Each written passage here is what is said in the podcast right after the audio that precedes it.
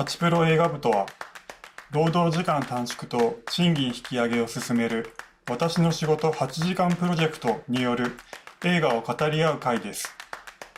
取り上げるのは働く人たち。登場人物の心の揺れや変化、人との関わりを深く理解することを通じて、人間らしく生き、働くことを見つめ直すきっかけづくりを目指します。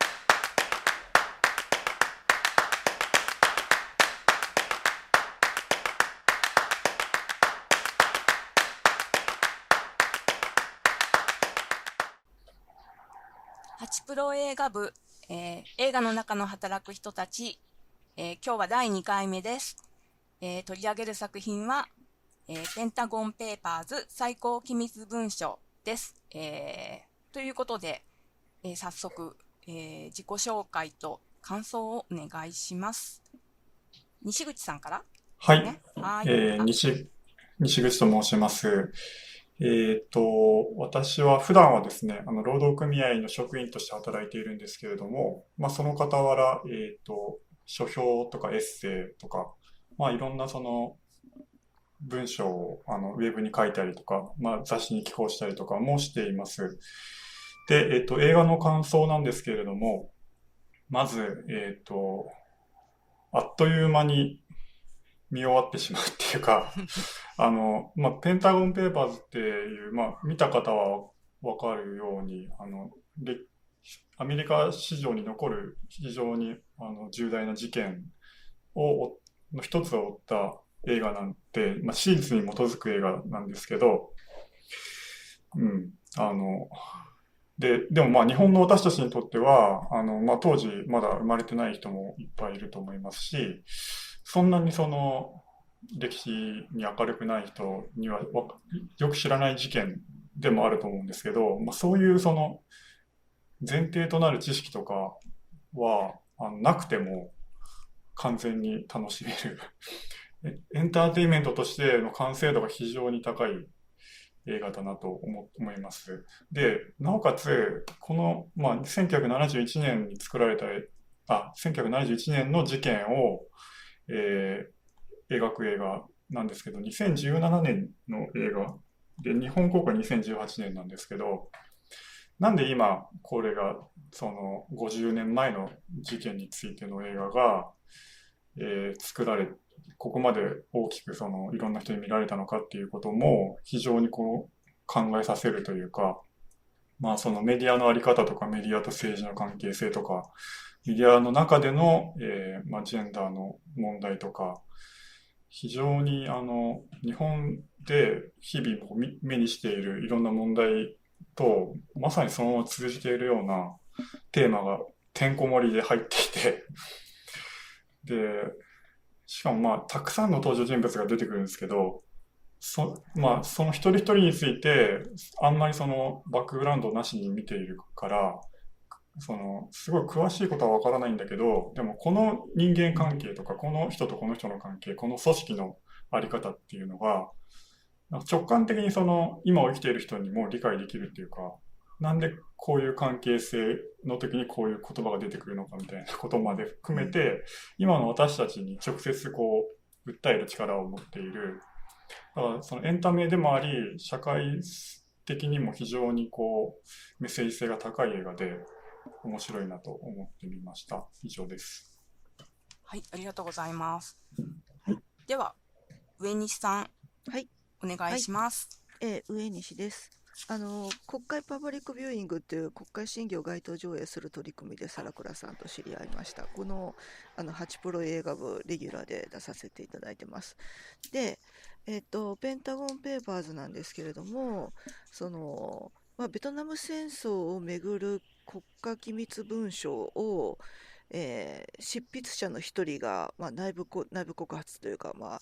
あの外に出してそれがこうじゃあ報じるか報じないかっていう話になっていくやつなんですけれども普通そういうのってその現場の人が報じたいって言って経営がダメだって言ってみたいなこう経営側はあの経営側とその現場との対立っていうふうに描かれがちなんだけれども、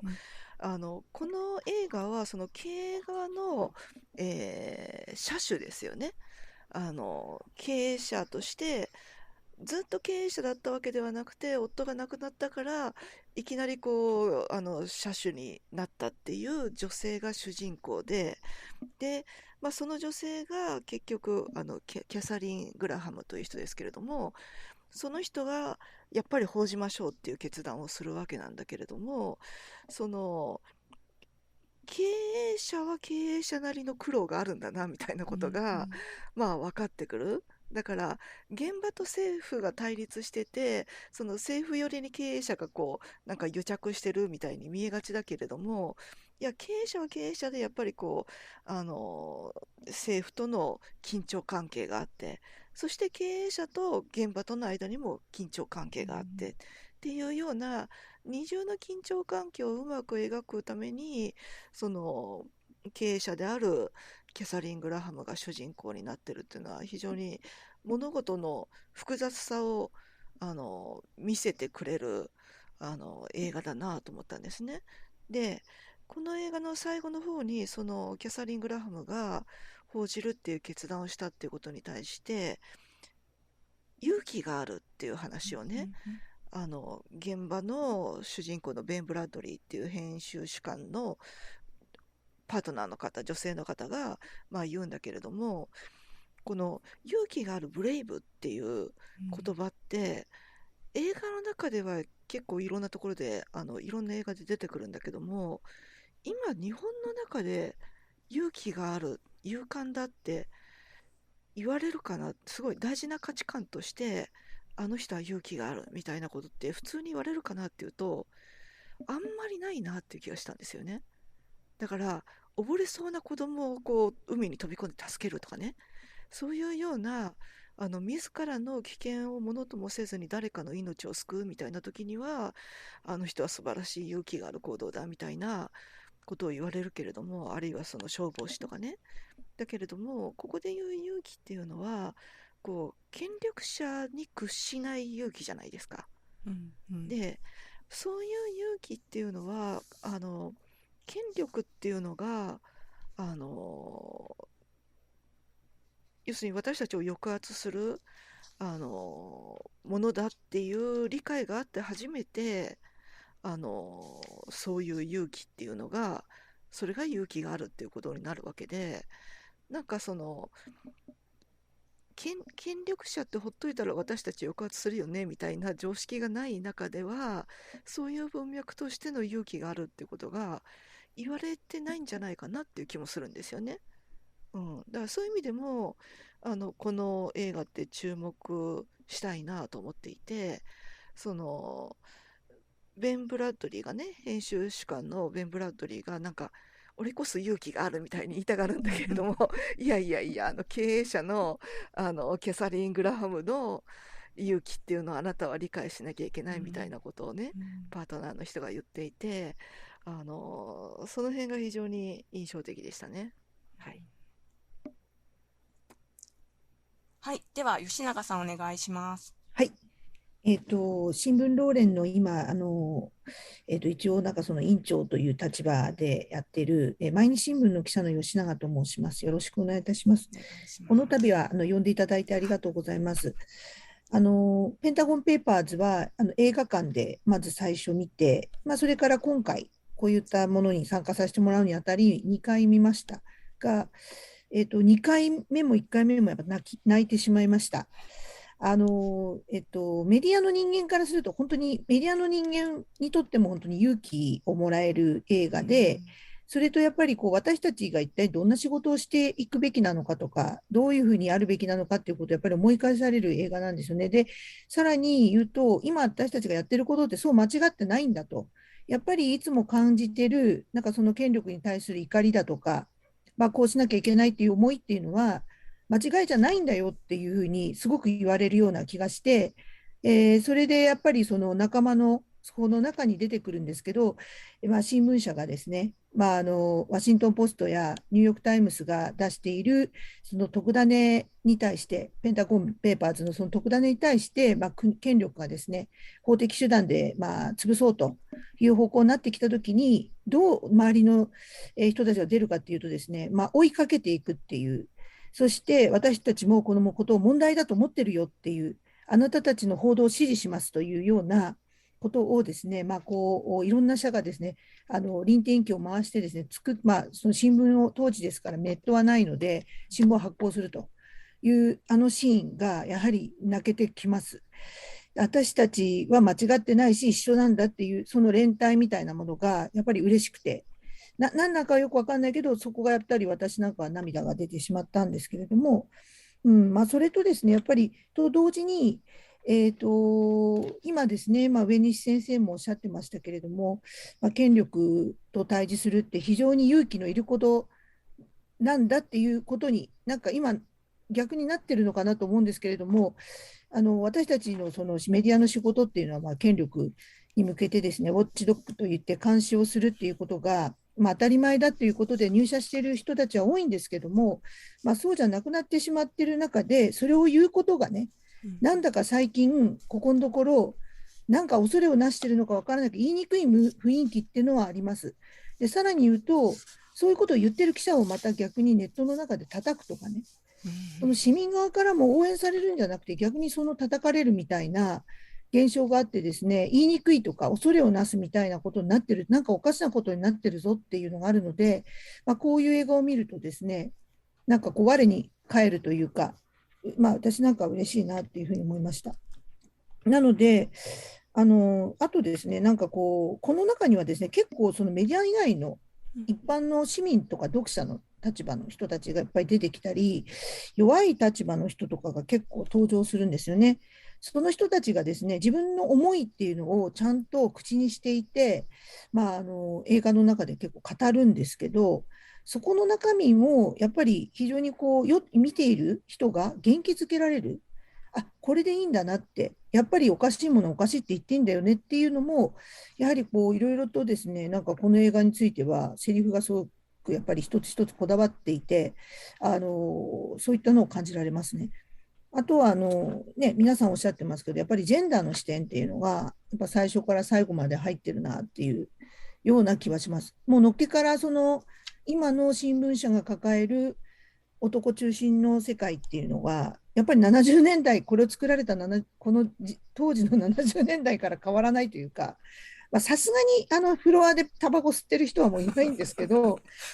それはいないけど、やっぱりなんか男が男性が中心でわーわー言ってるっていうのは変わってないし、いや、変わってないんだなっていうことを、まあ、思い知らされたりもします。なので、まあ、そういういろんな意味で、これがなんかこう、ちょっと、また皆さんとこの後も議論できたらなというふうに思いますけれども、あのいろんな視点で語れるのかなっていうふうに思います。なんかここで全部言っちゃうと、ネタばらしみたいになっちゃうので、もうやめようとは思いますけど、あの国家っていうものも考えさせられるかなとか思ってて、非常に面白いシーンがたくさん入ってて、ここも私たちがどう国とかまあ、権力と向かっていったらいいのかっていうヒントも結構隠されているような気がしてて、あとこの後喋れたらと思います。以上です。はい、ありがとうございます。では私からもなんかちょっと感想を。えっ、ー、と、放送作家をやってます、ラクラのボルです。えっ、ー、と、京都で国会パブリックビューイングというのもやってまして、えー、何？映画も、えー、国会もパブリックビューイング派ですって言ってよく言うんですけれども、えー、ペンタゴンペーパーズも、やっぱり、あの、公開初日に劇場で見ました。えー、レイトショーで見ました。で、私、まあ、最後の方で、あのー、えー、ウォーターゲートビルの、えー、場面が出てくるんですけれども、ちょっとそのシーンになった途端、おーとかって映画館でちょっと大きな声を出してしまいまして、えー、品縮は買ってないけど、あ、なんかちょっとやばい人みたいな感じで 思われた記憶があります。はい。あのー、えー、いきなり違う映画の話をしてあれなんですが、あのー、とね、あの、ウォーターゲート事件に、を追いかけたのもやっぱワシントンポストの記者たちなんですね。で、あの、ベン、えー、編集主幹のベンと、あとボブ・ウッドワードっていう人と、カール・バーンスタインっていう人、3人が、その、追い詰めていくんですけども、それ映画になっていて、大統領の陰謀っていう映画があるんですね。で、その映画は、あの、最後、すごく権力におののきながら取材を続けようってする記者たちの様子が描かれていて、私、なんか、高校生ぐらいの時に見たんですけども、すごい怖いなって思ったんですね。あの、なんて、緊張した。あの、見てて。だけど、この、なんて言うんですかね、あの、ペンタゴンペーパーズは見ててちょっと爽快というか、開放感があるなっていうのが、やっぱりその50年経って描いてるのと、その72年に起こった事件を76年に映画にしてるっていうのとで、だいぶ違うんだなっていうのも感じましたね。うん。で、私、あの、この映画の中でかっこいいセリフはいろいろあるんですけれども、結構ニヤニヤ毎回見ながら、あの、しちゃうセリフがあって、それは、あの、えっと、株式公開をした日に、夜みんなであの、フロアでパーティーやってるじゃないですか。で、その時に、その、えー、っと、ニューヨークタイムズが、その差し止め命令をくらったっていうニュースがテレビでやってるのを、こう、役員だとか現場の人たちが見ていて、そしたら、あの、アーサーっていう、ちょっとなんか、あの、嫌な感じのっていうか、憎たらしい感じの役員の人が、なんか、あの、いや巻き込まれずにいて幸いだとかって言うんですよね。その、ペンタゴンペーパーズの記事に。そしたら、ベンが、いや、喜んで巻き込まれたいって言うんですね。で、そこのシーンいつも何度見てもちょっと私にやついてしまって、これが多分、その、ジャーナリストたるものの姿勢っていうか、うん、あの、そういう、なんていうのかな、あの、マインドで常にいるんだなっていうのを、あの、感じて、いつもニヤニヤしています。はい。で、あと、そうですね。なんか、ジェンダーの視点で言うと、もう本当にたくさんいろんな場面が積み重なって、特に最後の方っていうか後半もどんどんこう重なっていくので、そこはまた後でね、みんなで話できたらなと思います。あ面白い映画だし、あのー、登場人物が多いので、とても大変だと思うんですが、あの、今回この企画にあたって登場人物表も作ってみましたので、ぜひ皆さん、あの、見ていただいて参考にしていただいたらと思います。はい。見直すと面白いですよね。登場人物のこう関係が頭に入った上で。うん。うんそうですね。だジェンダーの視点っていうのも、その、うんうん、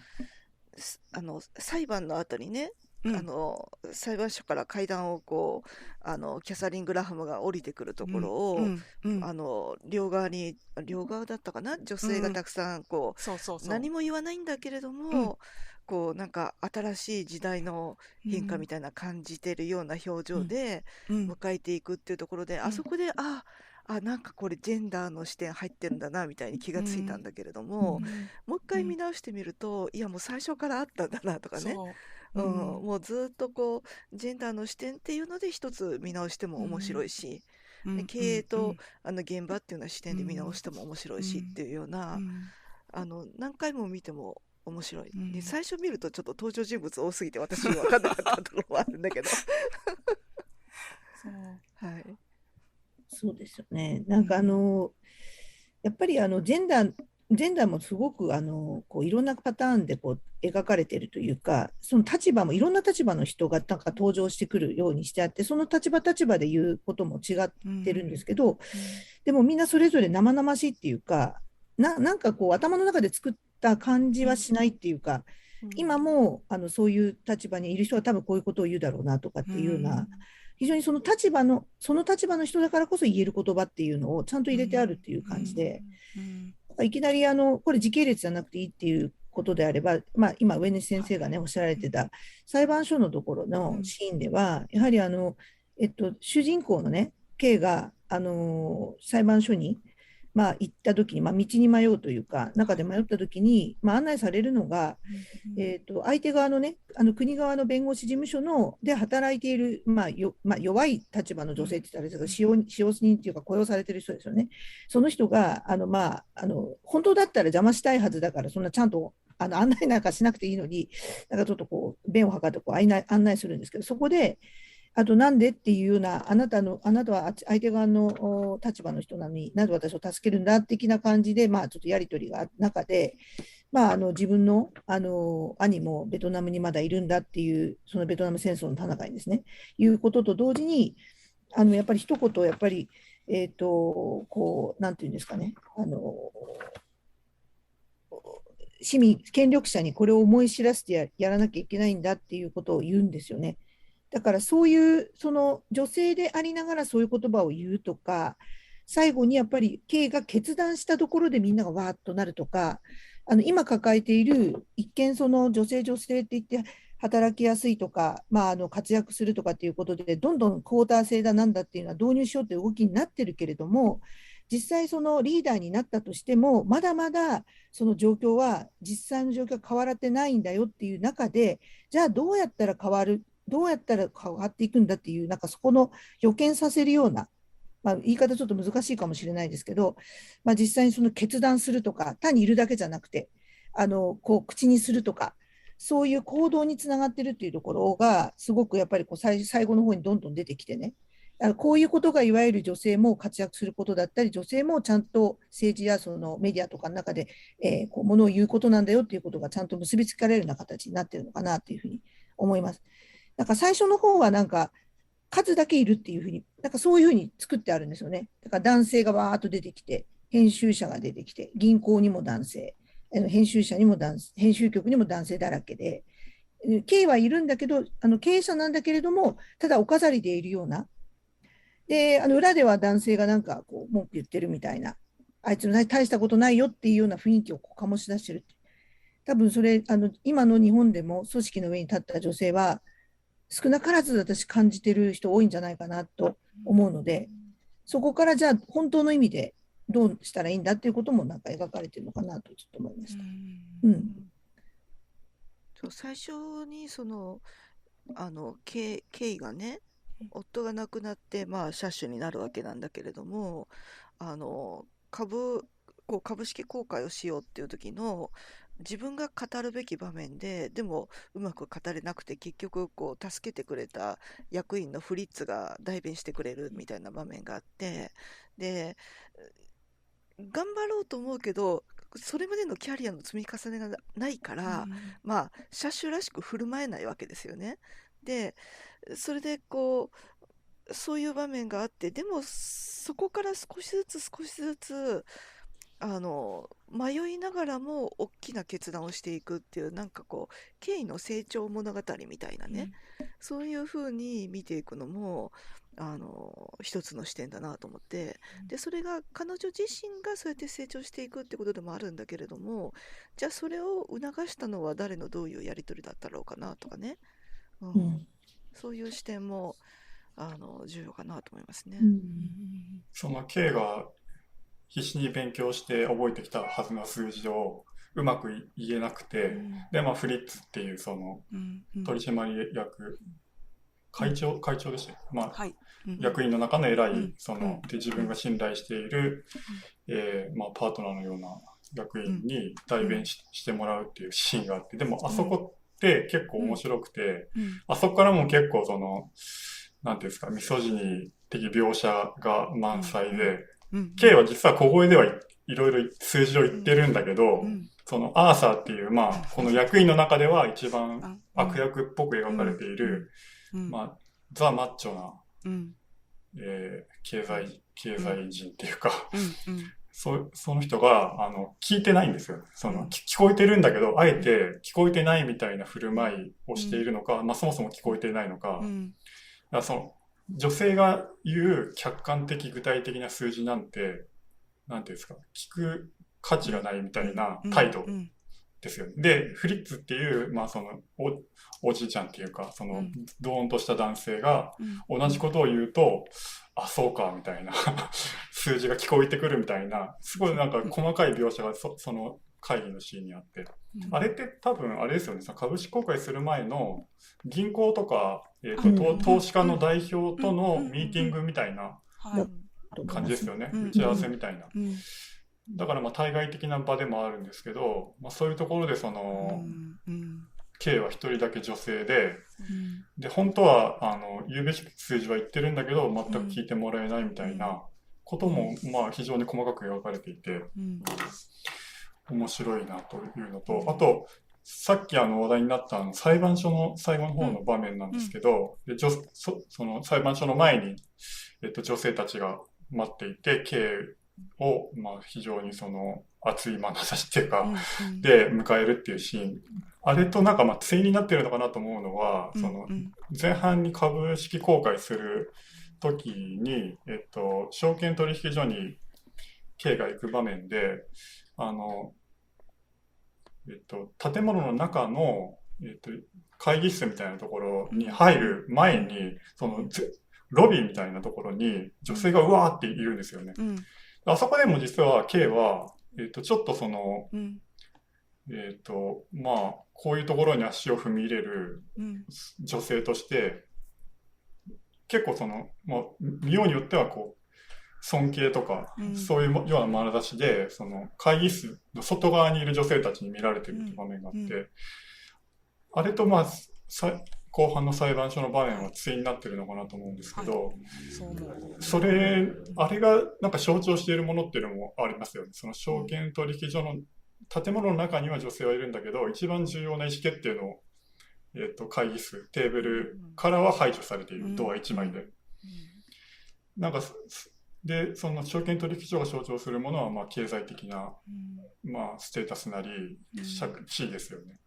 で、後半は、まあ、裁判所だから、まあ、社会的な公正性とか、正義とか、そういうものだと思うんですけど、まあ、その、どちらからも女性は外側にいるっていうことが描かれているとも読めるなと思いましたね。あの証券取引所の階段上がってる行く時の両側にいる女性たちですよね。はい。あ、そうです、そうです。あの人たちは中の人多の秘書さんですかね。多分秘書だと思います。ねうん私、私は秘書たちなんだろうなと思って来ている、だから、ううんう職員たちの。もうあそこが女性ばっかりで、で扉を開けて K が中に入っていくと中は男性ばっかりでっていうね。うん、そうそうそうそう。うん。うん、あの新聞扉が決壊。そうそうそう。新聞社の中にはうんところどころ女性の記者とかもいるんだけれども、でもよりあのなんかあの上層部のところはうんまだまだこう男社会であるっていうね。うんいや、あの、まあ、受け止め方だと思うんですけど、うん、メディアも相当な男性だけの抑圧的な描かれ方をしてるなと思いますね。うん。まあすごく荒っぽい言葉を使ったりとかが結構セリフの中に出てきたりするので、おしっこが、しょおしょんべがどうのこうのみたいな、なんかそういう言葉とかね、うん。あとなんか椅子に、まあアメリカの文化かもしれませんけど、椅子にドンみたいな、あの机にドンと座って、なんか偉そう、まあ基本的に終始偉そうっていう。足を机の上に乗っで、あの、けるとかね。偉そうなんですね。なんだろうこの偉そうさはっていう、その、なんかメディアだ、まあ、今、対女性の問題としてもありましたけど、一般市民に対しても、だから偉そうじゃないけど、うん。なんだこの偉そうなのかなっていうのは終始感じましたけどうんうね。んうん。見てて恥ずかしくなってくるっていうか、そう なんだろう、これっていう、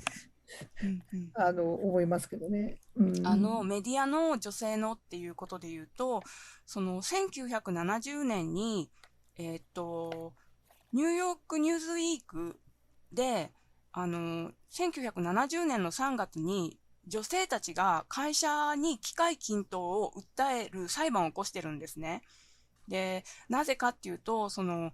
えーっと、記者にな、記者はね、えーっと、ニューズウィークのニューヨークでは一人しかいなくて、女性記者は。ほとんどのっていうか、あの、それ以外の女性はみんな、あの、調査員リサーチャーなんですね。で、実際にその仕事で、時には変わって記事を書いたりすることもあるんだけれども、やっぱそれが認められない、名前が載らないとかね、そういうことがあって、えっと、すごい、あの、何十人かで訴える裁判を起こしたりしてて、えーるんです。で、実はそのニューズウィークにも、K は、あの、なんていうのかな、経営陣の一人だったりして、はい、そういうのも、あの、なんていうのかな、えー経営者側として訴えられてる、うん。うん、っていうのもあったりするし、うん。で、あと、あの、えっ、と、ワシントンポストも72年に、やっぱり訴えられてるんですよ。50何人から。うん。かに、そういう。うん、で、まあ、あの、メグっていう女性の、そのコラムニストの人がいて、うん。あの、ペンタゴンペーパーズを記事にするときに、あの、女性の方一人いましたよね、記者の人。うん。で、彼女が上級管理職で、でも管理職は彼女だけ、みたいなことだったそうで。で、あのーなんかやっぱ本当に男の世界なんだなって。女は入れられないっていうか、無理でしょっていうのは、今、あの多分、今の、えっ、と、日本でも言われてるようなあ報道の現場とかで言われてるようなことと同じようなことを当時も言ってたっていう。うんうん体力がそとか時間がとかね。のうんうん男社会とあの、女性っていう対比があるのと同時にうん。こう経営層とうん。現場のこう、うん。あの立場の違いっていうだけじゃなくて、うん。明らかに経営層の人たち豊かだよねっていううね、ん そこのあのなんか社社交界みたいな、うん。あのところもあの非常に対比的だなと思っていて、うん。で、さっきのねその銀行の人たちに、うん。あのこれワシントン・ポストって家族経営のうん新聞社だったのうん。を初めてこう株式公開をしようとする、その説明をする場面であのじゃあ株をこういくらになるのかみたいな時にその300万ドル？うん。あのこんだけこう株価が違うと300万ドル違うんだっていうような話をした時に、300万ドルって記記者何人分だっていうような話があってね、うんで十数人じゃないかみたいなことをあのあれはアーサーが言うんだっけ？えっとそうそう。アーサーが10人以上だろうって言って、であのさっきのフリッツっていうねあの、経緯の相談相手の取締役会長が25人だうんって言うんですよね。うんでこれ10人なのか25人なのかって要するに記者の給与の話ですよね。記者の給与がいくらぐらいかっていうので割り算したら人数が出てくるっていうことだと思うんだけれども、それがじゃあ10人だって考えるのと実態が25人だって考えるのっていうのは、うん要するにまあ記者そのぐらいもらってんだろうっていうアーサーが考える相場っていうのが実際にあの記者がもらってる給与よりずっと高かったっていうことじゃないですか。うん。でこれってあのほら日本の国会審議の中でカップラーメンいくらかとかね。あの えっと安倍さんのあの妻の昭恵さんのパートが30万とかもね。あのそういう話とすごくあの似てるなっていうふうに思って。だからあの現場の記者の価値っていうのが質的な価値もあるしじゃあその質的な価値に見合う給与とかっていうこともあのもちろん経営層は経営層なりの苦労っていうのがあるんだけれども、あの住んでる世界が違うみたいなところが、そういうやり取りからあの見えてきて面白かったですね。うん。なるほど。そう。まあ、それと同時にやっぱりなんかその時もう今もそうかもしれないですけど新聞社がなんでそんななんかすごいオーナーだとおりおか お金持ちになってんだろうとかね。あと大統領とかと一緒にこのパーティー出ちゃうとか なんか政府高官と一緒にこうなんかファミリーで付き合っているとか結構出てくるじゃないですか。はいはい。あのベンも実はそうだったみたいな話も出てきちゃってうん。いやこれ本当にリアルだなっていうか。ん。いや、なんか、で、なんで新聞社が、そんな、新聞社の記者がね、そのファミリーで付き合ってんのって話なんだけど、でも実はこれ皮肉で、あの、付き合ってるんだけど、うん。なんか私は、これちょっと皆さん考え方違うかもしれないけど、そんな相手にされてないと思うんですよ、本当は。うんうん。相手にされたと思い違いをさせてもらってるっていうか、うん。そこはやっぱり違うんだろうなと思うんですよね。なんでかというと、途中であの国民に知らせるなっていう、まあ、あのそのいわゆるランドランド研究所、うん。いわゆる今回のペンタゴン・ペーパーズが出てきた、い。わゆるはい機密文書が出たところの、その機密文書の中に、どんな文章が書かれているかっていうのを解読するシーンがあると思うんですよ、編集所編集局内で、ワシントン・ポストが。そこでやっぱり国民には知らせるなって、そうあのいわゆる戦戦場がですね、戦線が拡大していく中で、より戦争を広げようっていうような決断をする中でですね、国民に知らせるなってやっぱり書かれていること、この裏切り行為、一見このファミリーのようにあのメディアと付き合っては知る権利に応えるような感じをしときながら、実は裏切られてるんだよっていう、このあたりがまたちょっと私からすると、なんか、あ、やっぱりなっていう、あの、あのなんか仲良くしてますとか、あの通じ合ってると思い違いしている、まあ、今、現代においてもありますけど、で載せられてるだけなのに、実は大事なことは教えてもらってないっていう。でそれによってなんかその権力は本当は大変なものだしとんでもないものだっていうことを忘れさせられてるんだけど実は裏切られてるっていう結構それメディアに限らず国民も全体もそうだなと思うんですけど、まあそれを非常にこう端的に表してるシーンだなというふうに思いました。うん、だから実はそんな裕福なんだけどあの全然そういうところ、まあ、いわゆる情報の公開とか知る権利っていう意味ではあなんか役立たないなんかそういうつながりだったり立ち位置が高の高さっていうのかな。なんかそういうのを私なんかちょっと虚しいなと思ってちょっと見たんですけど。うん、そうそう、あの、まあ、経緯はね、えっと、マクナマラと、まあ、友人的な関係にあって、で、ベンは、あの、ケネディと友人的な関係にあったと。で、ただその、ベンが、その、ケネディが暗殺された時に、あの、ケネディのパートナーの方、な？んて言ったっけ？えっと、ジャジャッキージャッキー？うん、えジャッキーが、うん。あのこれは絶対書いてはダメっていうようなことを、な何もあなたが見たものは書いてはいけないっていうようなことをあのベンに言ってそれでその自分は友人だと思ってたけれども相手からはそうは見られてなかったんだって気づいたっていうようなそうです。ことを言ってて、だから。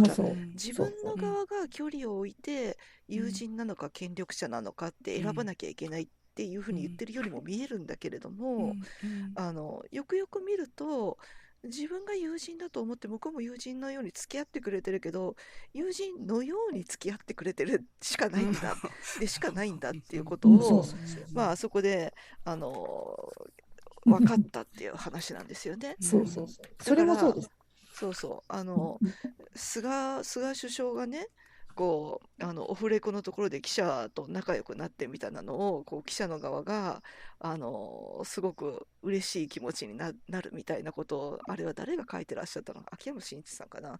あの誰かが書いてらしたけれどもそういうのもやっぱり同じような結局あのうん。近づこうとするんだけどそれはなんか向こうからすると取り込もうとしてるみたいな、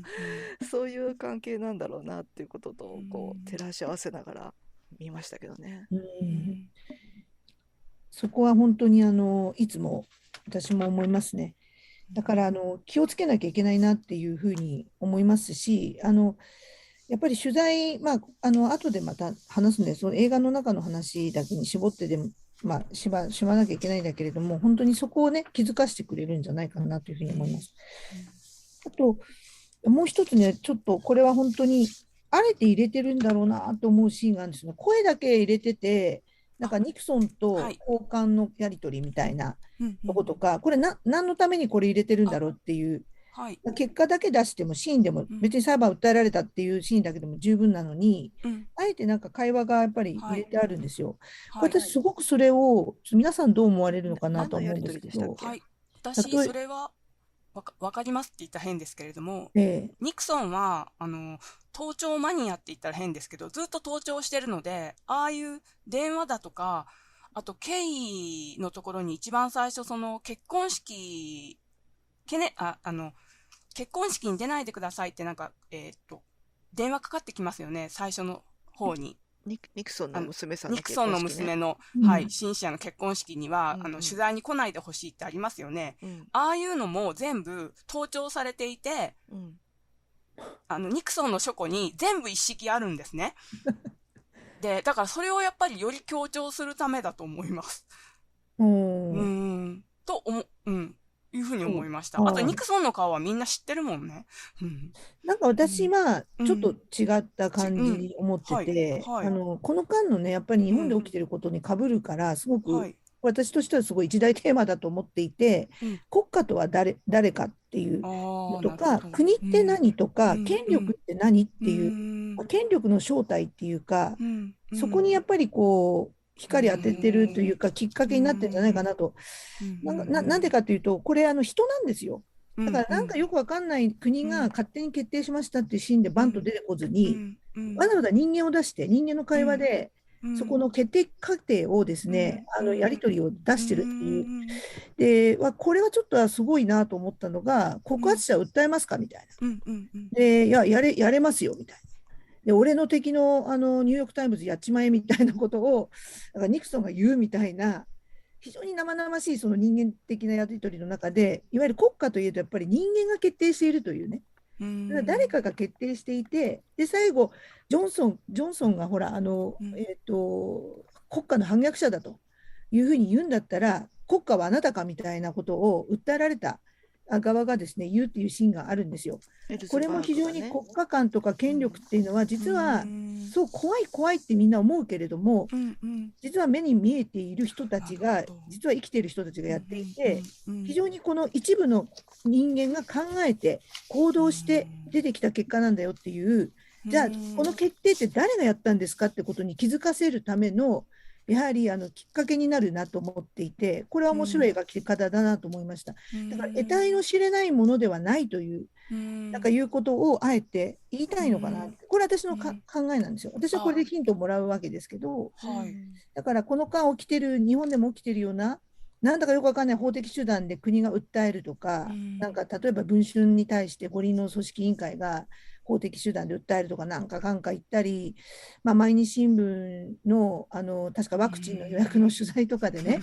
あのなんか変なことやったから、これはもうあの取材のやり方としては、あのワクチン予約してる人を妨害してるというようなことで法的手段に訴えるってまあ言ってるわけですけど、はい。あれもこ一見こう国の機関が訴えてるんだけど、じゃあ誰が決定したのって話で、だからそこはすごく大事だなっていう、うん。なんだかよくわからないけど決定されて怖いじゃなくて、どういう理屈で？うん。ん？止まっちゃった？た。吉永さんはい固まった。はい。訴えるとこまで行ったんですか？っていうのうがん。見えないうん。し、逆に言うとすごく一部の人で決められちゃってんだっていうことがうん。なんか出ちゃったなっていう。これ結構私、まあ、これを結構面白いと思って見てるんですよね。ううん。ん、皆さんどうかなと思って。まあ、盗聴マニアなのも確かだとあ思い確かますけどね。確かです。本当に。西口さん。その撮り方が、あのシーンだけはちょっと変で、うん。ま、窓、窓越しに、そうそうその小さくロングショットで。なんかニクソンらしき人の影が 映ってる。そうなんですよ。うんそなんかあれ面白いですよね、あのううん。撮り方。なんかその黒幕みたいにして見せるんだったらもっとこう、うんま、まがまがしい撮り方もあると思うんですけど、なんか、なんかそういう人たちが決めてるんだよっていうことをやっぱり言いたいのかなっていうのとうん。同時に、まあ、あの、あそこではああいうふうにさらりと書いてるけど、私たちはやっぱそこでどういう決定がなされてるのかってことをしっかりと、あの、単に法的手段に訴えてくる、その前段段階においても、やっぱ気づかなきゃいけないってことを気づかせてくれてる、まあ、ここまで深読みすると全然違うよっていうふうにスピルバーグに叱られるかもしれないですけど。いやいやそんなことはないと思う。うん。すごいそこはそうか。なんかちょっとまた見るときそうだからにじっくりあの、うん。マクナマラがね、はい。ケイに対してね、うん。あのニクソンは絶対こうワシワシントン・ポストを潰しにかかってくるっうん。ていうふうに言って、はい。であれはマクナマラの方が、まあ、当然ケイよりもニクソンのことを身近で知ってるわけじゃないですか、だうん。から身近で知ってる人がそういうふうに言ったらさすがにこう怯えるというか、うん。リアルに感じると思うんだけれども、でもあのでもそのニクソンイコール国家権力ではないみたいな、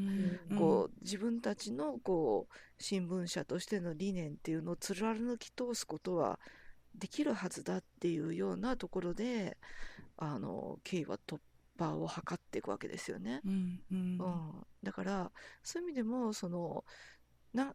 なんかわかんないけど巨大なものでその巨大なものとニクソンが一体化してるみたいなところを、うんうんあの分離させていくっていうようなことがうん必要なんでしょうね。うそうですね。んそうそう。私もそれ思いますね。ううんん。だから、ただ怖がるだけじゃなくて、何なのかってことをやっぱり知ることが大事だっていうか、あのそこもすごく、なんかそういういろいろメッセージ、ヒントとなるメッセージが入ってるなと思いました。うん。うん。そうだからああのえっ、と訴えられてね訴えられたらその投資家も引き上げるかもしれないみたいな話の時も、はいまあはい一般的に考えるとそうじゃないですか。投資家はリスクを考えて引き上げるかもしれない、だけれどもじゃあ投資家がなんでメディアに投資をしようとしてるのかって言ったら、うん単なる、あの儲けとして投資してるじゃなくて、新聞社としてのうんうん。役割を理解した上で投資してくれてるはずだっていうようなね、うんそこもやっぱり本来のところに立ち返って、うん。あの経営が判断するわけですよね。うんうん。でそれでその経営側も経営陣も説得をするとうん。あの役員たちをせ説得するっていうね。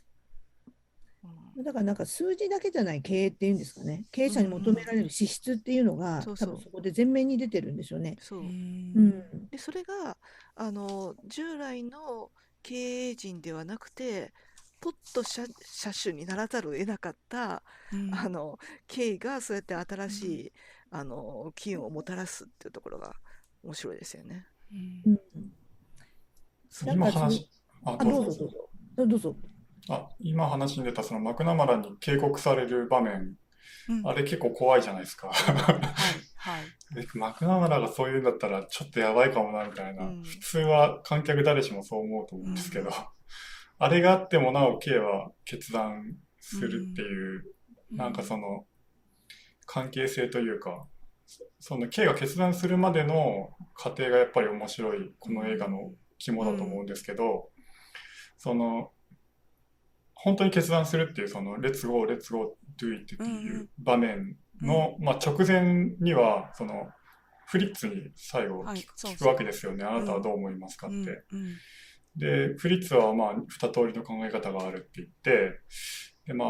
私ならやらないかな、みたいなことを言うんですよね。で、それを聞いて K が、じゃあやりましょうっていうふうに言うっていう。ああそこ本当面白くて、うんその全幅の信頼を置いてうん。いる人にアドバイスを聞いて、うんあなたならどうするか聞いて、うん。それとは逆の方向を決断するっていうのが、うん。非常にこう、この映画の 面白さっていうか、うんうんだなと思うんですけど、あれ、うんあれってなんで逆、読んだらいいんでしょうね。うん。なんかね。最初に見た時には、うん。もうあの直感的に動いたみたいに見えてしまうんだけれども、うん。でももうちょっと違うのかなっていう気もしますよそう。ね。なんかあの私この映画の原作っていうか元になってるそのキャサリン・グラハムの「我が人生」っていう本も読んだんですね。でその中でやっぱりフリッツのあの私だったらやらないっていうあの言い方が微妙だなっていうかうん、うん、って思ったんですって。だから、その、もしそれとは違う選択をしても、その、なんていうのかな、えー、フリッツから何かこう、批判めいたことを言われたりとか、そういうことは全くないだろうっていう、そういう関係性があったからこそ、うんまあ彼女は前に進んだっていうふうなことが書いてあるんですね。なるほど。僕も同じようなこと思って、うん。つまり、私なら、私にはできないとか、フリッツからしたら。私にはできない選択であるってことを、うん、K に伝えることで、うん、逆逆説的にっていうか、まあ、あなたならできるっていうか、うん。あなたにしかできないっていうメッセージうん、を含んだ、うん。私ならやらないっていう、うん、なんか非常になんか複雑なセリフなのかなっていうふうに思って、うん。現にその後の直後、わーってみんながこう、じゃあ出すぞって動き出した時のフリッツの表情を見ると、ちょっと嬉しそうなんですよね。うん。あ、やっちゃ、やっちゃ、やっちゃうのか、みたいな。知らないよ、みたいな。ベンはすごいニコニコしてるけどね。うんそう。でもフリッツ笑ってましたよね。うんはははってね。苦苦笑いみたいな、ちょっと微妙な、なんか、うんでも、うんちょっと楽しみみたいな表情をしていて、なんか、うん、そういう狙いがあるのかもしれないなと思いました。なるほそど。うんやっぱりそうなんですね決断するのは車種であるっていう。そうそう。で、その決断した時に、会社の運命がかかっている重大な問題についてとか、そういうことも言及しなかった、フリッツは。うん、だとか、うん。そういう、なんていうのかな、株式公開に関していろいろ起こるだろう問題だとか、そういうことも言わなかったっっていうことも、その K はそのあの短い瞬間にやっぱ思う考えて判断。判断とかまあき決めてるんだけど、うん。そう。っていうふうになんか言ってますね。ううんんそうだからあのシーンそう私もななんていうのかな。どうしてかなっていうか、うん。そう思ったんだけどそれを読んだ時にあやっぱそういうことなのかっていうか、ううん。んそなるほど。う、うん。そうですよね。そう、うん。でそういうなんかか考えさせる余地を残してるわけですね。うん。物語としてね。はい、うん。そのアメリカ映画って、うん。そのジャーナリズムっていううん。こういろんないろんなジャンルがあるけど映画なん。か、そううんアクション映画とか、うんうん。そういうジャンルで分けていいのか分かんないけど、うん。いろいろ恋愛映画とかいろいろあるじゃないですか。うん。でもジャーナリズムを扱った映画っていうのも、ん。やっぱりこうジャンルとしてあるうん。し、であとその多分そのこのペンタゴンペーパーズに関する特にそのキャサリン・グラハムのこの我が人生は多分きっと有名なんだろうなとか私は思っちゃう。だから、うーん、その辺のことはこうなんか結構知られてるのかなとか勝手に思うんですけど、そうあ、そのその辺、うん。文脈ってことですか？文脈っていう、うん、観客の側に文脈がある。うん、まああるのかないのかわからないけど、そういうのもあるのかなとか、その辺はどうなのかな、吉永さん、吉永さんに聞きたい。ん？そう、そうでもない。そんなにペンタゴンペーパーズのこのあたりのことってアメリカ人にはよく知られてることなんですか？いや、ちょっとアメリカの新聞社のことなので、あうんの、わからないですけど、ただうん一つ言えることは、アメリカってジャーナリズムをしっかり大学で学ぶんですよね。うん。で、あの、日本はよく、まあ、あの、えっと、海外から帰ってきて、うんえっと、こちらでジャーナリストやってる人とかに話を聞いたりすると、うん。要は本当にとりあえずそういう学んだ人が新聞記者にならないというのがあるので、ジャーナリズム学科とか出てると、昔は余計にあの、なんか余計なこと知ってる人なんて言って、煙たがられるっていうかね、うん。私はそ学んできた方なんですけど、うんそういうので歴史をだから学んでると可能性が高いので、うん。よく知っている可能性は高いです。だから新聞社の人たちもその歴史を知ってるし、学ぶジャーナリズムという学科がしっかりしてるので、うん。あの広く学べるようにもなってるし、うん。だから意外と広く知られてる可能性はあるかなとはう思います。ん。うんうん。あの日本はだからそういうエポックメイキング的なところはあまり語りたがらないので、あのあのよくわかんないですけど、そういう余計なジャーナリズムでガリガリ勉強してきたような人は、あの余計なことばっかり言って難小難しいことを言うので、まあ、できれば私の時はですよ、あのまっさらな何もよく分かってない人が来て、会社色に染めたいと、あのその黙ってこう幼稚や榊やるような、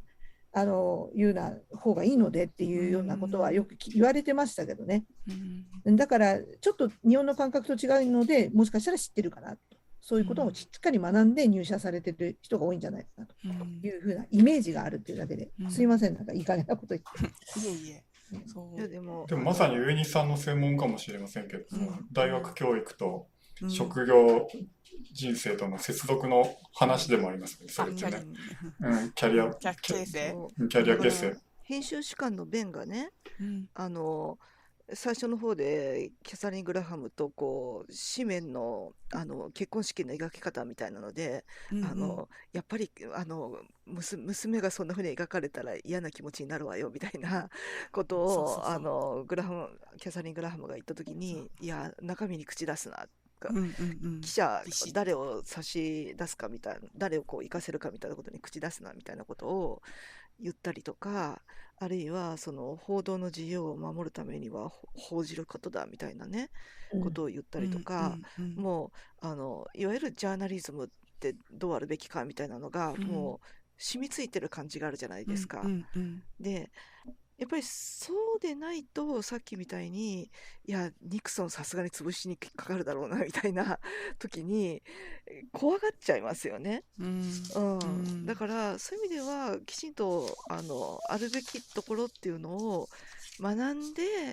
なんとかそれを追求しようとする、うん。そのスピリットみたいなものは、うんうん。最初にきちんと持ってるか持ってないかってうん大きいと思うんですけどね。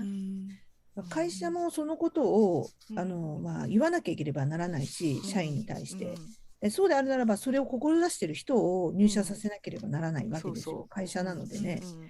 だけど、やらないですよね。まあ、それはなんか、まあ、また後で、また話すかもしれないですけど、か日本の新聞社の在り方とか成り立ちの問題とか、うん。やっぱり戦前、戦中、戦後っていう歴史の中で、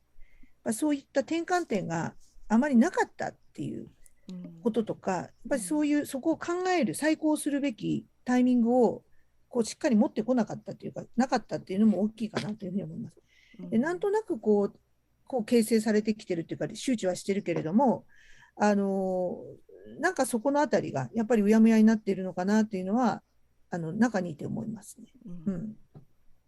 うんでこの映画はそのね国家機密であるペンタゴン・ペーパーズを報じるっていうところでこう政権との距離っていうのをちゃんと取ろうっていう一つの転換点でもあったわけですよね。そういう大きな活気っていうのがじゃあ日本の大手,、ま、大手新聞社にあるかっていうとねもちろん戦戦前戦後っていう大きなあの転換点はあったんだけれどもその後ねこうあの組合活動がつねこう沈静化の方にこうギュッとさせられたりとか現場の編集権みたいなものが認められなかったりとかみたいな割と早い時期に、まあ、経営側があのいやあの経営が判断するんだみたいなことをあの確立してしまってその後の活気ってあるのかなっていう。うん。そうですね、会社によると思うんですけれどね、あのまあ、うちの会社というか、毎日新聞は一旦あの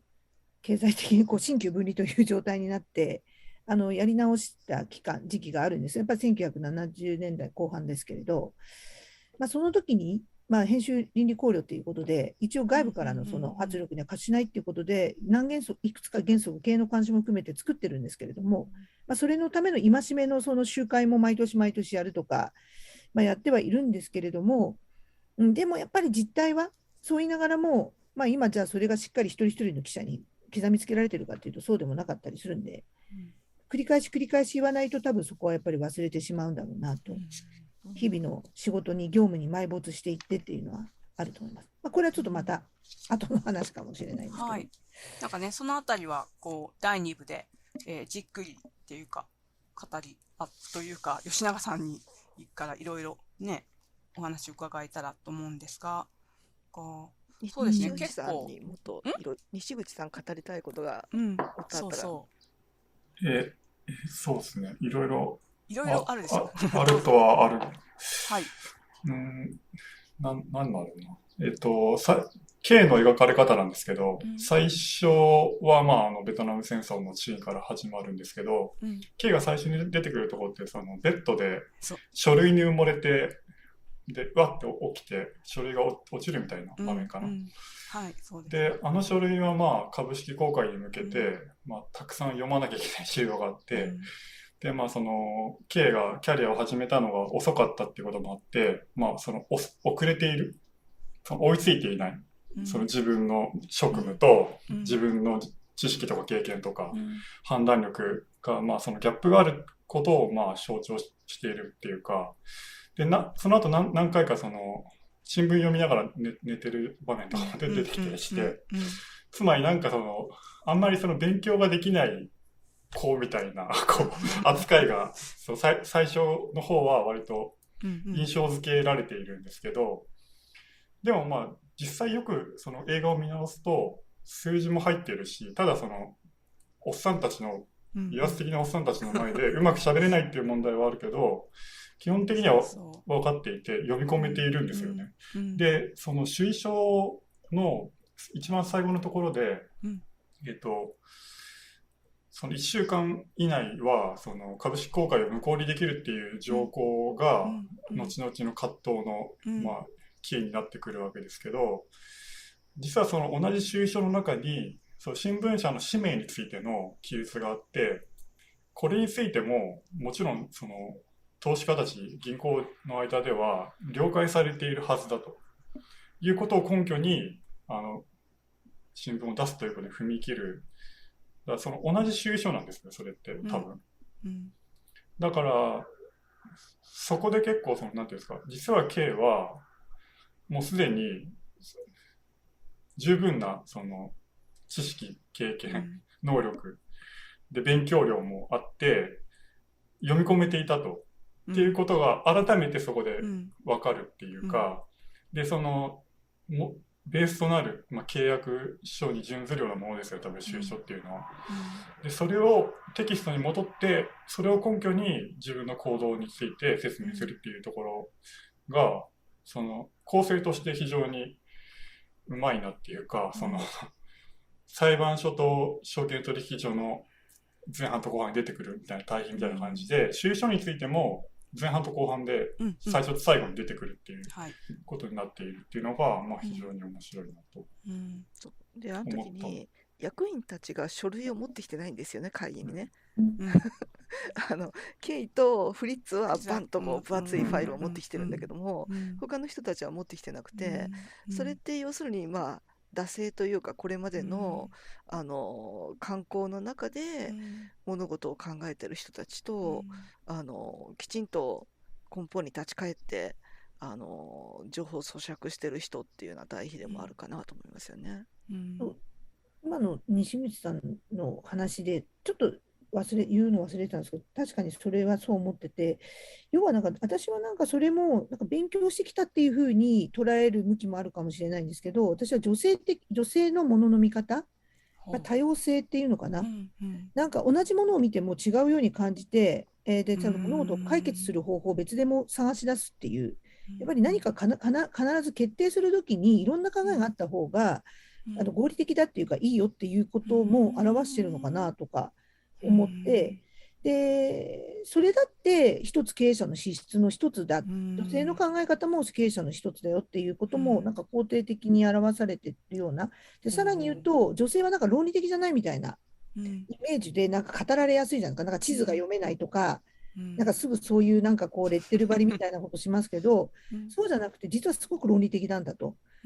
全然それはそれでまた別のうん。あの論理性でちゃんと語っているんだっていうこともうん。なんかこう結果として出てるっていうことを表してるなっていうのと、ついで付け加えして言うと娘との会話がなんかベッドのところでなんかあるんですよ。うん。なんか昔なんか大統領のとこで遊びに行ったよねみたいな会話があってその時になんか仲良かったよねみたいな、うん行ったよねって娘が語りかけることに実はうん。K は結構うんうんみたいなえうん。そうではないよあなたは分かってないみたいな感じのことを結構言うんですよね。うん。うん。あれが私すごくそれもやっぱり K だからこそ見抜いてた。やっぱり K は浮かさそこの中で浮かれてなかった、すでうん。に。だからさっき言ったそのファミリーで、そのなんか権力者と仲良くなってますうん。みたいなうん。風に一見見せかけられてるってことを、実は K はちゃんと分かっていて、うん。そうじゃない向こうはやっぱりそう見えても敵敵というか、か一定の距離保ってますよって、K の中ではもうすでに一定の距離が保ててたっていうことを、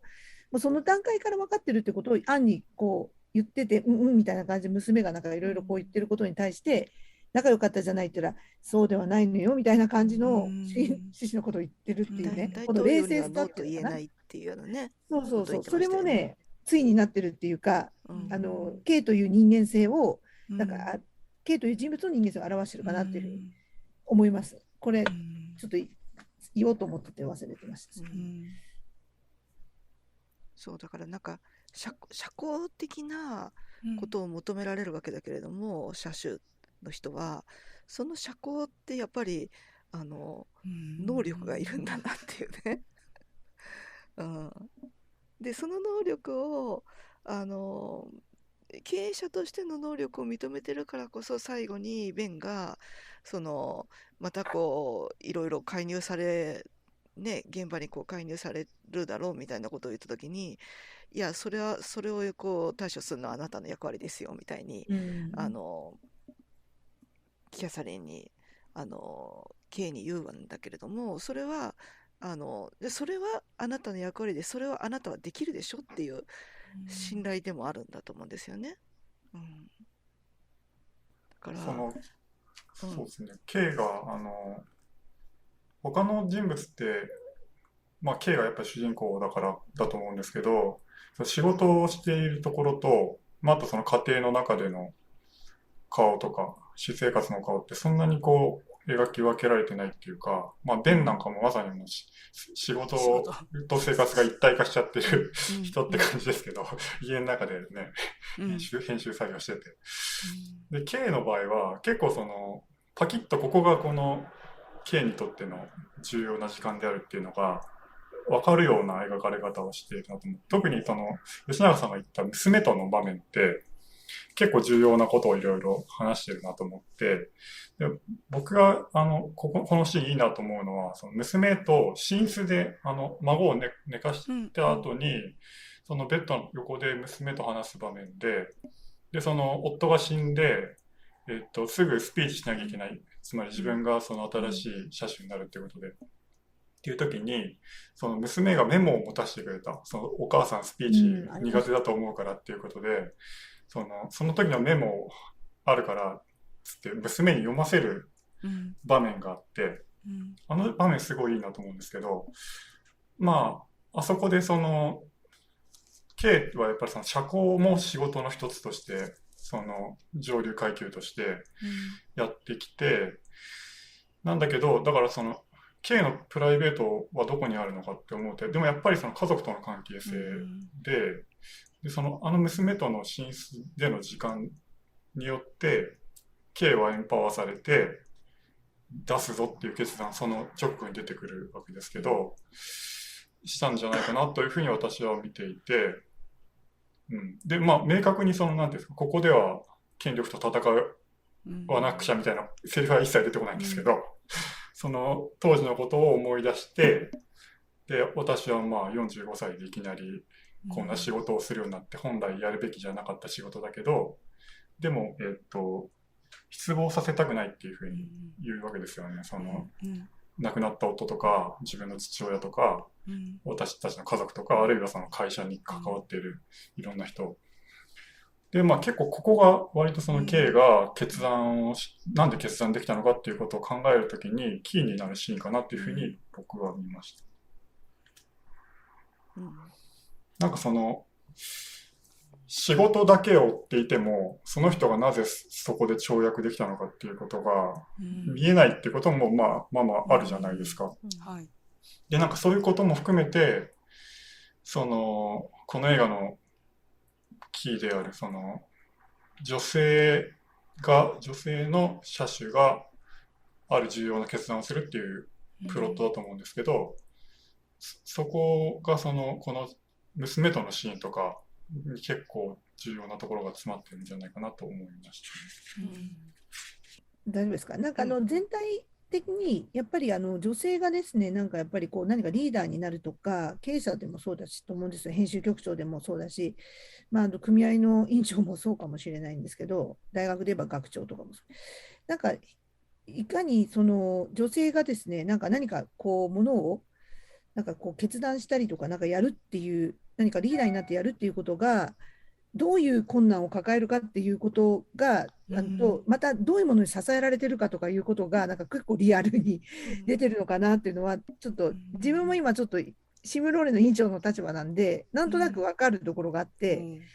であの偉く偉くはないんですよ。ただまとめ役とかって言って代表をやるってなった時に一見こう変な意味で祭り上げられてるじゃないですけどなんかあなたはこうリーダーですよみたいな委員長ですよとかって言ってる割には結構その見えない圧力だったりそのさっき言った銀行のああいう状況っていうのはもうあるわけですよ常に、うんうん、あの新聞社の中でもあるし労働組合にもあって。やってみるよやってみるよとかって言われても、いや、でも言えないです、やれないですよ、ほら、やっぱりできなかっただろうみたいなね、そういう構図が絶えずずっと毎日毎日あって、うんで、ようやくそれをじゃあ言えるようになるには、じゃあ何があるのかとか、どういう、こう、なんていうのかな、エンパワーがあるとか、そういうことも多分すごく あの描かれてるかなと思います。だからそれ私も家族だったり、家族の応援があるとか、あの、娘の応援があるとか、やっぱりそういうのがあるからやれてるので、そこは本当にリアルだなと思いますし、で表出はしてないんだけど、考えてるんですよ、一生懸命。黙ってるけど。でそれを出すタイミングを探してるだけなんだっていうこともこの K のその最後のドーンっていう決断してみんなも納得するわけじゃないですか。なんかそれ男の人ってやっぱり結果出さないと納得しないみたいなところがあってなんか一つこうそれで K は多分きっと認められたんだと思うしその後描かれてないんですけど。皿倉さん、そうなんですよね、きっと。ちょっと変わるんですよね。そうですね。っていうか、まあ、押しも押されぬって感じになりますよね。で、なんか、ケイは、その、最初、経営者になって、そういう会議とか、いろんな会社この経営者の集まりだとかに行ったりとか、役員会とか行くんだけど、そこでやっぱり、その、軽んじられるですね。いろんな場面で。で、それは自分が、その、なんていうのかな、経営者として未熟？慣れてないからだろうって思ってたんですって。しばらくは。でも、それはそうじゃなくって、女だからなんだっていうことにだんだん気づく。気づいたんだっていうことを、まあなんか語ってます。で、しかも、やっぱり女性っていうのは、劣ってるんだっていうことを、その60年代ぐらいまではものすごく思い込まされているっていう。だから、その発言とかもやっぱりしづらいっていうか、その自分が思ってることが正当なんだけど、ちょっとそこを疑っちゃったりするとかね。自信が持てないとか。うん。で、まあ、だからそういう中で、彼女もそうだったんだけど、そこをこう、ちょっとずつ、いろんな人の支えがあって、まあもちろん本人のって努力があって、こう変わってきて、そしてあの、なんていうのかな、大きな決断をするっていうのかなっていう。まあ、した、したということですね。うん。思い込まされてきたんですよ。あれですよ、うねさん、呪いかけまくられた、そう、女性たちの話。最初のこの,、あの株式公開についての説明をする場面で、言葉が出てこなかった、なかなか出てこなかったっていうところっていうのは、自分があの未熟だ車種として未熟だっていう気持ちも当然あっただろうけど、同時に、女に何ができるんだみたいな、やっぱり歴史的文化的なプレッシャーっていうのと両方あったんでしょうね。でごめんなさい。わかります。あのさっきさっきもうちょっと言おうと思ったのはあの、娘がエンパワーメントしたっていう話があったんだけれども、うん、もう一つそのベンが背中を押したっていうところもあって、うん、あのベンがやケイやっと気づいたよあなたの決断の重さにっていうふうにね、あの言う場面があってでそれはあのベンは現場の人間として書けなくなったら自分がこうあのこの会社にいられなくなるかもしれないみたいなことを思うわけだけれども、うん、あるいはこう自分の筆っていうのがこうあの圧力を直接受けるっていうようなことを思うわけだけれどもでもペンのパートナーがいやでもあなたはこの仕事を失ったって他行けるでしょと。っていう話をしてあのそういうあなたの立場と車種である経緯の立場は違うのよっていう話をあの夫にするわけですよね。うん、であるいはその前のところでいや政府に睨まれたらテレビは潰されるかもしれないみたいな ことをあの話が出た時に、あのベンがそんなテレビなんかどうでもいいんだあんなもんはみたいな ことを言った時にいやテレビがなかったら収益としてもう、うん、あの新聞の方も成り立たないんだみたいなね、うん、ことを言う人がいたりして、だからそういうその単にこのペンペンの力権力に対するこのペンの力を守るっていうだけではなくてそれを守るためにも経営が存続しなきゃいけない、でそのその経営を潰してしまったらあのね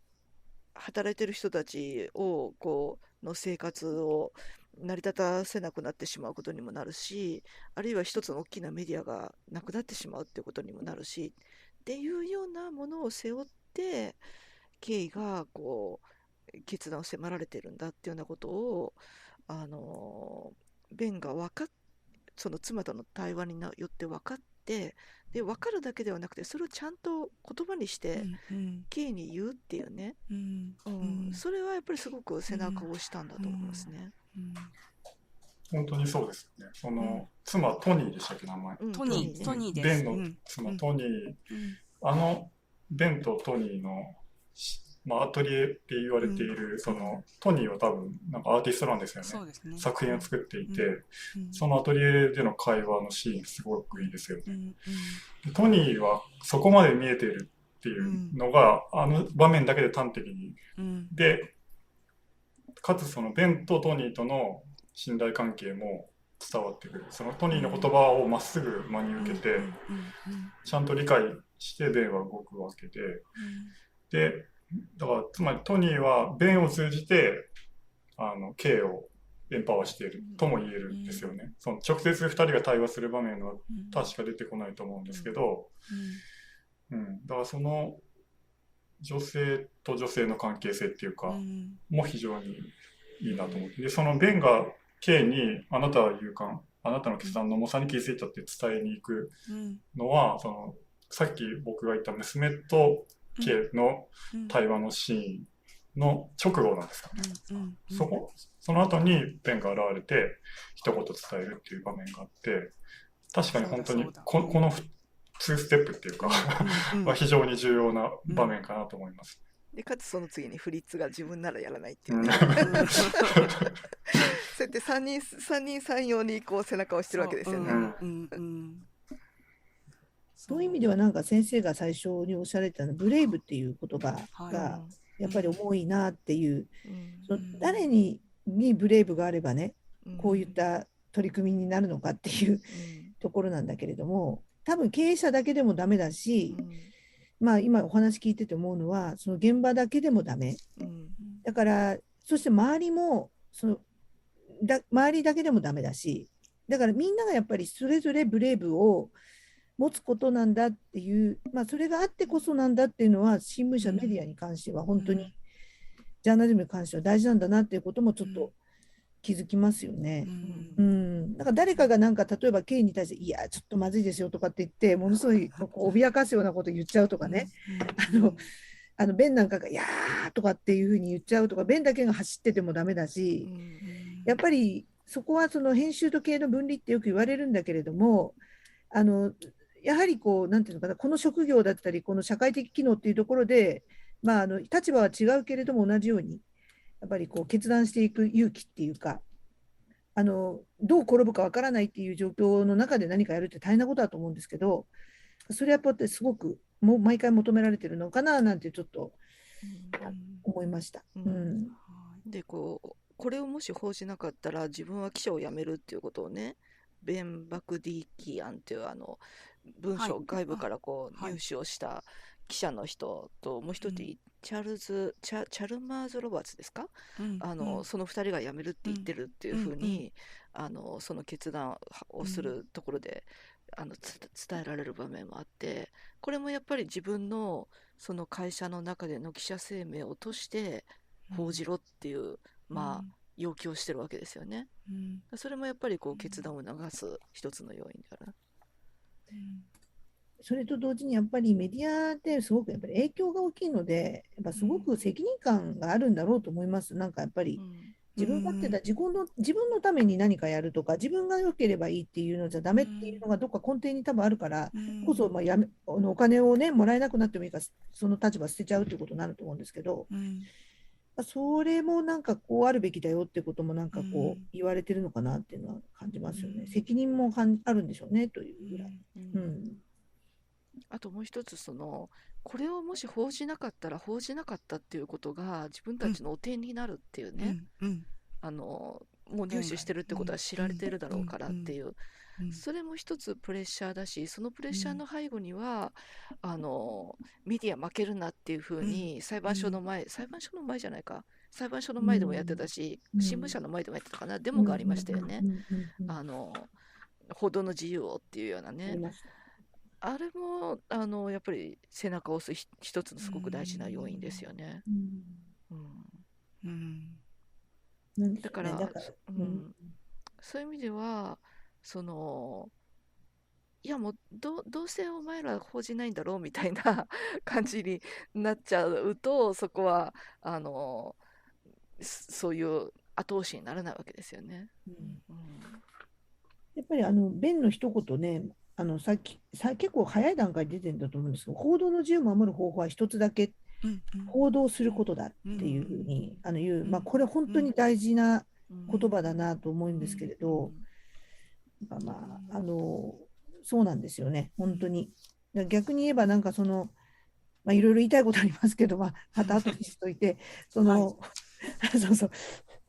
報じなきゃいけないわけですから、報じないようにするっていうことは、まあ、自分たちの死を死死って言い方ひどいかもしれないけど、それを意味してると思いますよ、本当に。うん。自分たちで自分たちの首を絞めるっていうね。締。める、まあ、うん場合によって自分たちの足元を刈り取ってる状態なので、うん。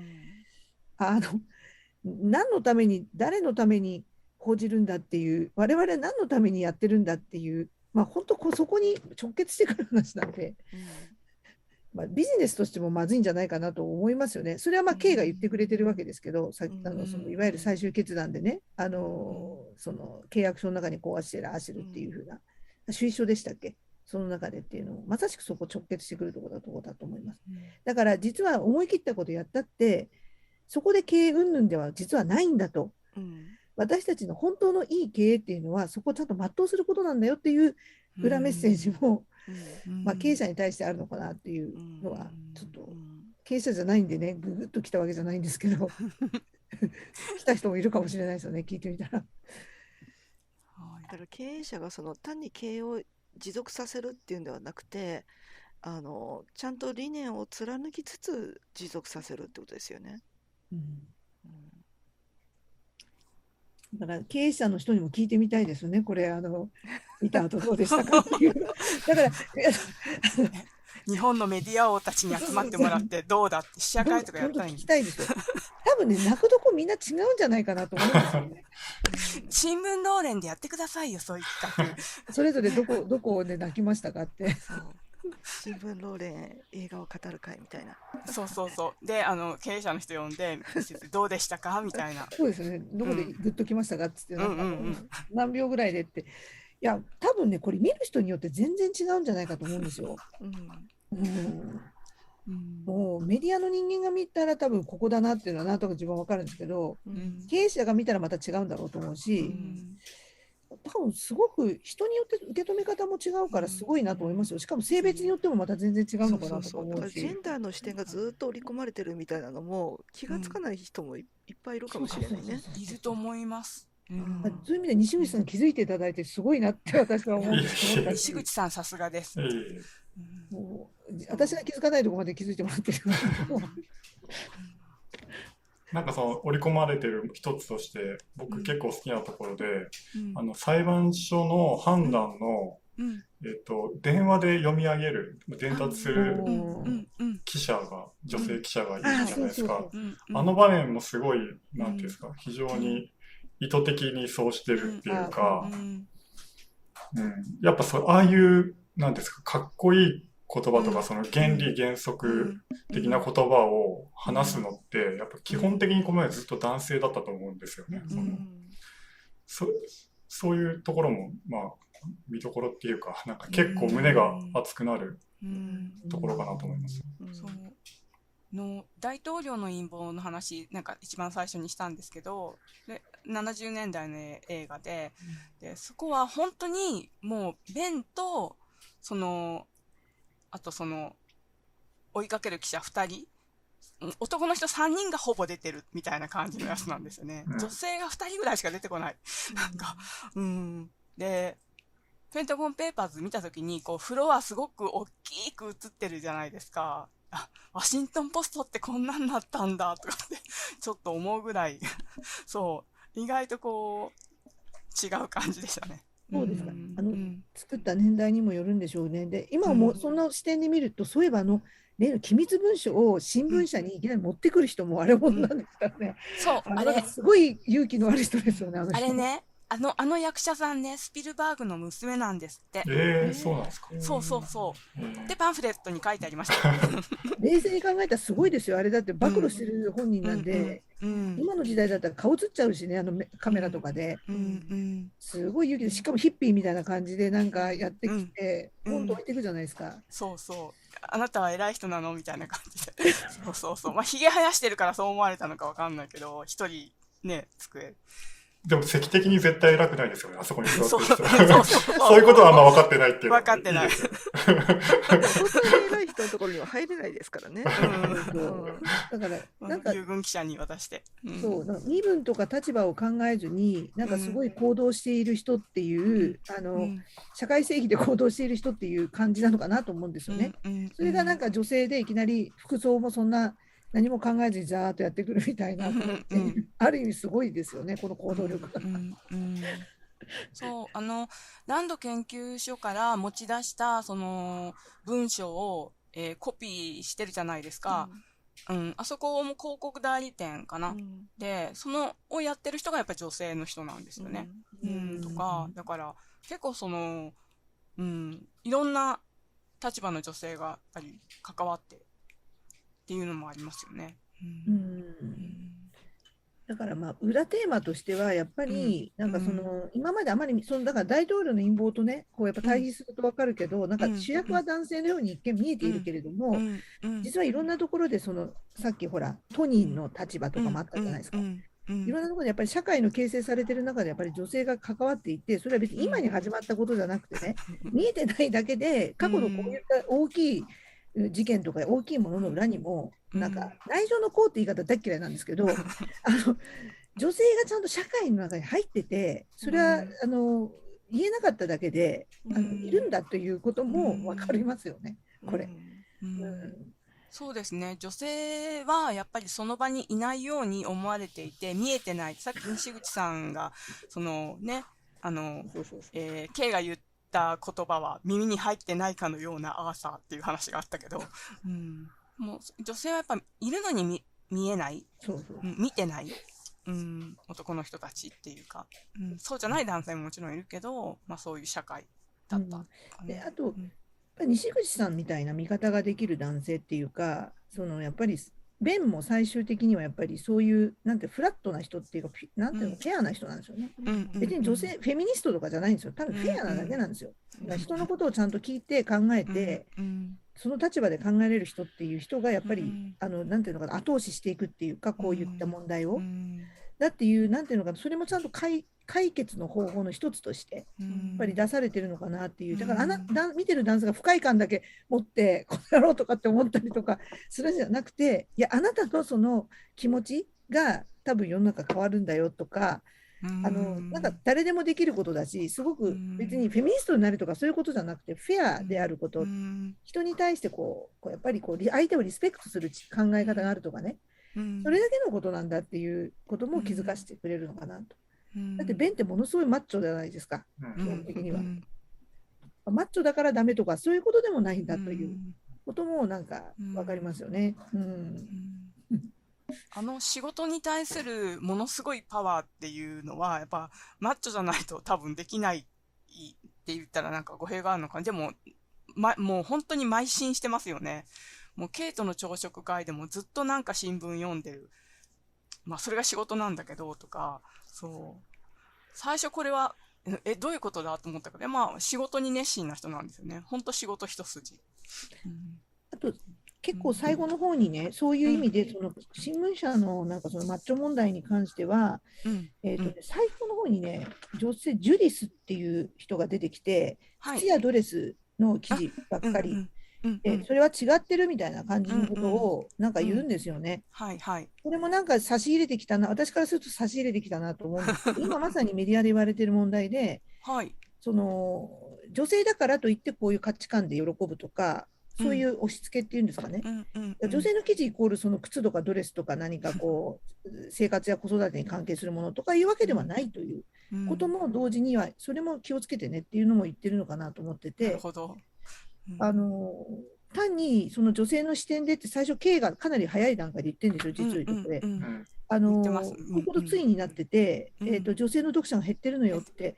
あのはい。できれば女性が読みたいような記事を増やしてっていう、そのうんそれがだから靴とかドレス増やしときゃいいみたいなね、うん。いやいや、そういうことじゃなくて、うん。女性、実はそのさっき、主意書で、K がその主意書のあのことを自分なりに解読してですね、解決していくっていうような感じで、女性のものの見方っていうのは、別に靴とかドレスが好きとかじゃなくて、あの男性とはまた違う方向で、多様性多様多様化の中でこういうものの見方もあるよとか、同じニュースを見ても、ここが問題だっていう切り口が違うとかっていう、まあ、そういうことも含めてなんだっていうことを、多分言いたいのかなっていうのは、私なんかはちょっと思ったりはしました。同じテーマ。そうだねうんあの裁判所のね、うん最後のところで裁判所で K が降りてくるときにそれを見守る女性たちがいるじゃないですか。はいはい。で、あの女性たちが読みたい記事って考えると、うんいや、それは靴やドレスじゃないんですよね。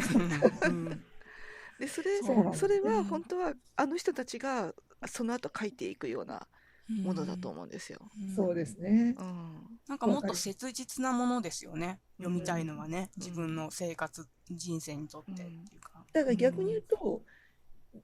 これからのメディアの可能性も実はヒントとして出てるっていうか、うん。これまで出てないものなわけだし、女性の読者もいるわけだから、うん。その人たちもいいねって言ってくれるものであれば、さらに読者があのうん。共感してもらえる率が高まるわけですよね。うん。うん。でそういうところに今後のメディアのあのうんそのいわゆる未来としてのプラスの部分があるんじゃないかっていう